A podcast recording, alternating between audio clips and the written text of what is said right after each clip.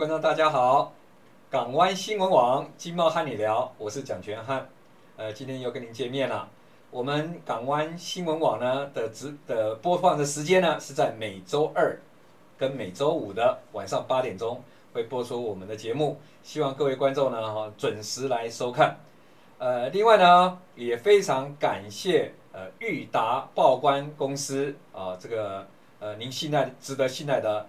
合作伙伴啊，给我们节目的一个赞助啊，那希望大家有机会的话，有需要啊，就跟裕达报关公司来联系啊。如果你有商品要做这个海外的销售或是运输的时候啊，再再再一次，那跟您报告就是赞赞助厂商裕达报关公司。好，那我们现在就直接切入我们呃今天的主题。今天的主题呢是一个震惊世界、轰动武林、惊动万国。重大的代志就是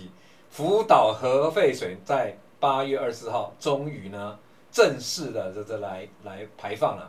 那第一天呢排放的这个量呢是这个七千八百吨哦。那总共要排的量第一批呢是三万一千两百吨。那当然了，啊，这些排放的核废水呢，一日本这个政府单位以及这个东电公司哈，东京电力公司呢。啊，他们所说明的说，这个是经过联合国的原子能委员会呢，原能署啊，抱歉，原能署呢已经检测过，长期检测，表示说这个可以排放的这个核废水呢是合法的，而且呢是经过检测，完全对人体没有伤害的这个这个核废水，那要排放，那总计呢它要排放的量有三百四十万吨啊，预计三十年逐批逐批的要把它排放出来。但是呢，今天排放这个核废水呢，造成了几个重大事件。第一个重大事件当然就是中国立刻宣布终止日本所有的水产品进口中国大陆，哦，这是第一个重大事件。那据估计，好像损失达到十亿人民币的这个金额啊的损失。那第二个呢，就是日本本身内部的渔民哈也集集体走上街头抗争了。那为什么呢？因为一排放了以后呢，他们再去捕捞这个海水产品的时候呢，会没有市场，所以他们的生活会陷入到困境，所以他们也走上了街头。相信日本政府呢，也应该会有所这个辅导或补助转业啊。那第三个就是韩国的这个国家呢，不同调，怎么不同调呢？尹锡悦政府总统啊所主导的这政府呢，基本上呢就没有发生。就基本上对于日本的这个核废水的排放呢，哈，就不表达任何的意见。但是呢，韩国的老百姓呢也走上街头抗议了这个有关于日本核废水排放出来以后会污染到周边的海域，包括韩国的海域，所以变成他们渔民的这个生计啊也会受到影响。那此外呢，也还发生了一件事情，就是俄罗斯立刻介入了到。这个中国大陆的这个水产品的市场，呃，日本的水产品市场，甚至韩国的生水产品市场都有可能在中国大陆的这个水产品市场里面呢缺席，然后俄罗斯就进入到这个产品的市场里面来了。所以这个核废水的排放呢，就影响到了东北亚这几个国家之间的这个水产品市场的利益。为什么日本人愿意？这个敢于敢于这个投入这个核废水呢，啊、这个新闻出来了，就是美国的这个这个安全顾问啊，沙利文讲到说，美日的这个三三方的这个峰会哈、它标注着一个新的合作的开始，就是因为在大卫营美日韩所这个举行的三国的这个峰会，美国给了。日本安倍不是安倍那个这个呃首相的这个呃八股，所以呢他敢于这个岸田文雄的敢于这个排放这个核废水，那美国没有表达意见，这表示说核废水将来在未来的呃两个礼拜以后就到达美国的边界的沿海的这个海岸了，美国人都没有意见的话，日本对于中国大陆来讲的话，他。应该觉得说日本呃中国你不应该有那么大的意见，但是日本却发觉中国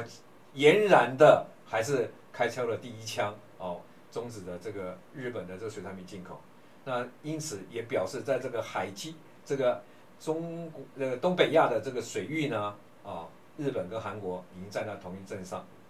但中国大陆呢是被孤立起来的。那由于美国的支持，所以当然日本敢于来排放核污水。好，讲到这个部分的时候，我们台湾的立场是什么呢？台湾的立场，呃，当然反对党国民党呢的赖士葆曾经公开在上一届的立法院的院会呢提出来说，哎，蔡政府你反核电，但是为什么你不反核食反这个核废水？对于日本的这一次排放核废水，我们台湾的政府都没有表达任何的意见。当然呢，这次的排放的核废水呢，就日本政府或者东电集团所提供的资讯是认为说符合联合国的原子能这个发展署所检测的结果是不会伤害人体的。那但是呢，台湾地区呢最近却发生了重大的这个这个食安的问题啊，老百姓开始抢盐。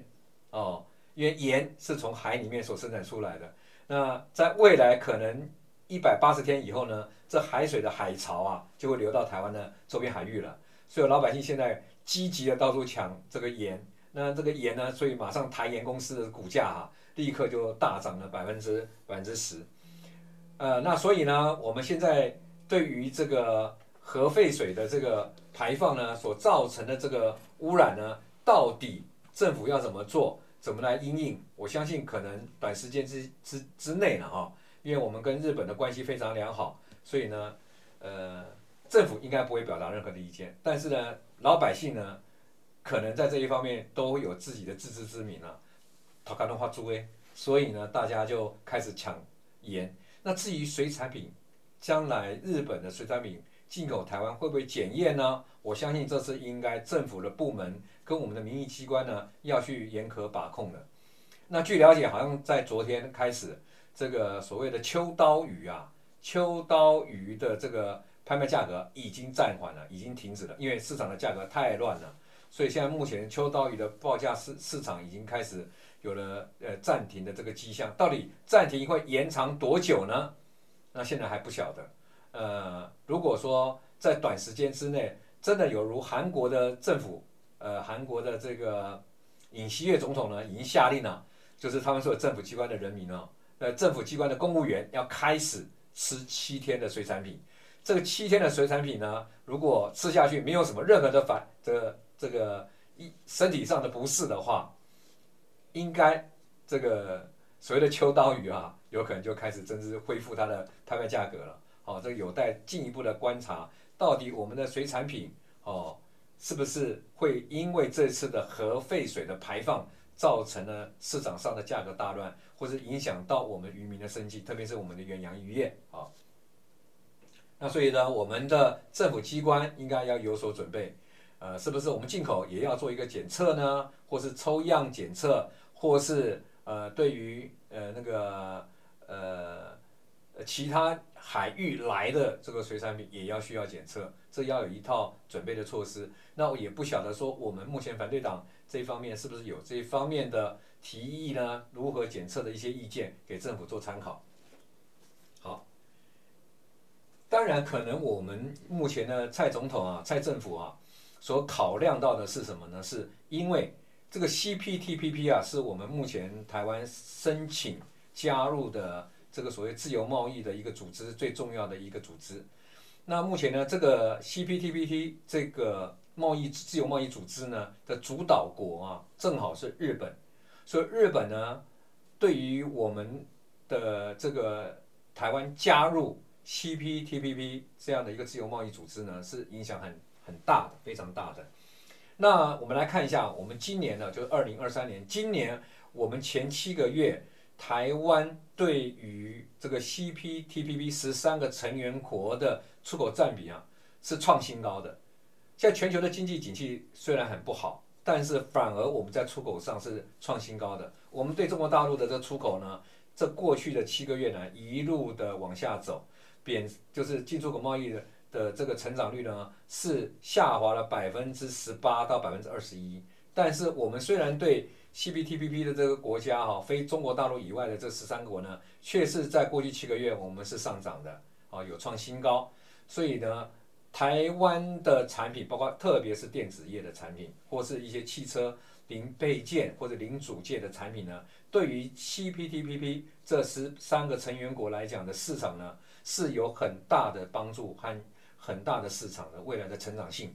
那因此，可能政府顾虑到我们现在已经申请加入 CPTPP 这样的一个自由贸易组织，那呃由日本来主导的这个自由贸易组织呢，我们可能在它这一次排放核废水的这个做过程中呢，应该不会表达任何的意见哦。这个大概也是台日之间的一个默契，也是大家彼此之间相互合作的上面的一种。互相体谅的一个态度吧。好，那再来呢？谈到既然核核电呢有这么多的风险，会造成的不止自己国家的经济或人民的健康受到影响，那也可能会造到造成到周边的这个其他国家或者海域的影响。那因此呢，台湾这边长久以来，特别是过去民党政府执政呢这七年多。一直对于核电的使用啊，认为说这个核电是要终止的，是要停止的。原本呃，在蔡英文蔡总统的当初选举的时候提出来，二零二五年非核家园的这个目标啊，看起来是目前是不可能会达成的，因为毕竟这些我们现在所讲到的绿电的这个开发的这个占比啊，还是太少了。那台湾的经济发展，特别是制造业的发展呢，是一直在成长的。呃，特别是过去这两三年疫情期间，我们很多的制造业、高阶的制造业啊、电子业的制造业都回到台湾，呃，包括台积电也加码好几个这个半导体的这个晶圆制造厂的这个呃设置。那因此，我们的用电量啊一直是不断的在增加。那核电是真的合适需要恢复吗？啊，套一句，在最近呃这近半年来。呃，我们台湾另外一个首富就是郭台铭董事长，呃，他要好像宣布要参选总统了，哦，在前两天，那他就提过这个小型的核电厂，这个小型核电厂是在美国呢已经开始做了很完善的这个研发了，在目前也在做一个试运行当中，而且是十分安全的小型核电厂。核电厂，那它所采行的方式呢是用核融合的方式来进行这个。核那个电力的一个这个这个产生啊，不是传统的这个核聚变的法，核就是那个那个就是呃原子核的这个碎裂的方式来发电。那因此说产生的电力呢，是比原本传统的核四、核三、核二厂他们的这种核电的产生的效果哦更好，而且它的那个所产生的这个核废料会更少，那又更安全。那因此呢，有没有可能在未来的三五年之内，我们的电力就不需要用核四这样的大型的核电站、核电厂来发电供给我们台湾的电力，而是应该用这样的小型的核融合的这种小型电厂来供给我们台湾的电力？哦，这个可能是政府必须要在这一方面做很深入的研究，来。考量我们台湾到底，我们未来的所谓的这个绿电，是不是应该把核融合的绿电纳入在我们的绿电开发的这个比例里面，然后减少或是终止或是停止使用我们现在核一到核四的这种旧式的这个核电厂的发电。那这一方面呢，我相信政府应该已经进入这个研究的阶段了。那我们当然有可能说不，呃。在短时间之内，呃，停止核二厂、核三厂的这个用电。听说核二厂、呃，核一厂应该是要到年限了，应该停止了，然后恢复核二厂，这样台湾的电力才不会有缺失，这个这个缺缺电的这个情况。那所以呢，我们现在呢就应该要好好来研究一下核融合的电力是不是应该可以往下面去做研究。那讲到这核融合的电力呢，其实事实上台湾。已经有一个团队在做这一方面的这个电力核融合电力的这个研究了。这个单位呢就叫做阿尔法林这个这个团队。那他们跟美国的公司呢有具共同呢来投入研发这样核融合的这样的小型的发电设备，这种发电站，呃。据现在目前这个呃 Alpha Rain 的这家团队公司所呃发表出来的意见是认为，下一个阶段台湾造园的产业和机构，除了台积电以外，就是这个小型核电发电站，它将会可能成为我们台湾下一个阶段发电的这个呃就是产业的一个呃新的一个发展的方向跟市场。那不止。因为这方面的技术是相当的专业，所以说跟美国的团队已经进入到一个呃实验的阶段了。如果在短期的三到五年内，这个团队它的产品可以正式的上市，来在台湾提供这个干净的这个核电呃这种绿电的话，那可能对台湾的产业整个整个的电力业的发展呢就有很大的一个转变了。可能太阳能的产业呃。会受到限制了，哦，那所有的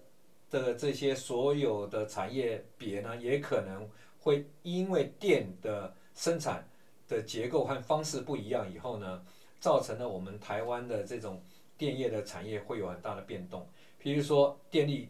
已经供应无余了，那这个所谓的电动车是不是它的这个因为电费的比较低，所以电动车的推广会比较呃比较广一点。还有就是。呃，其他的这个相类似的能源产业，哦，比如说太阳能的能源产业或其他的发电的产业呢，也会受到影响。这个方面的话，可能政府也要做进一步的研究和发展。譬如像氢能的产业，是不是有需要呢？这也都会相互之间都会有一些市场上的竞争。那这一点的话，我觉得政府应该在这一方面更进一步的来做这个研究。好，那核能呢，可能是。人类在未来，包括要发展太空，或者到这个星际很重要的一个呃能源的这个开发的一个重心。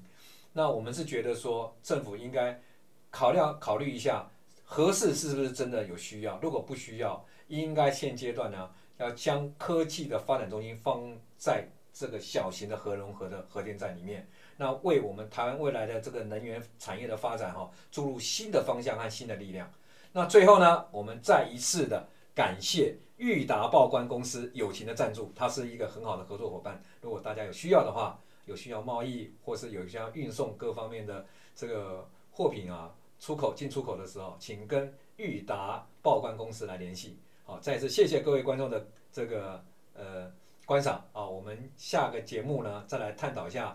是不是这样的一个产业发展，对于两岸未来的永续发展有很大的影响？好，谢谢大家，谢谢。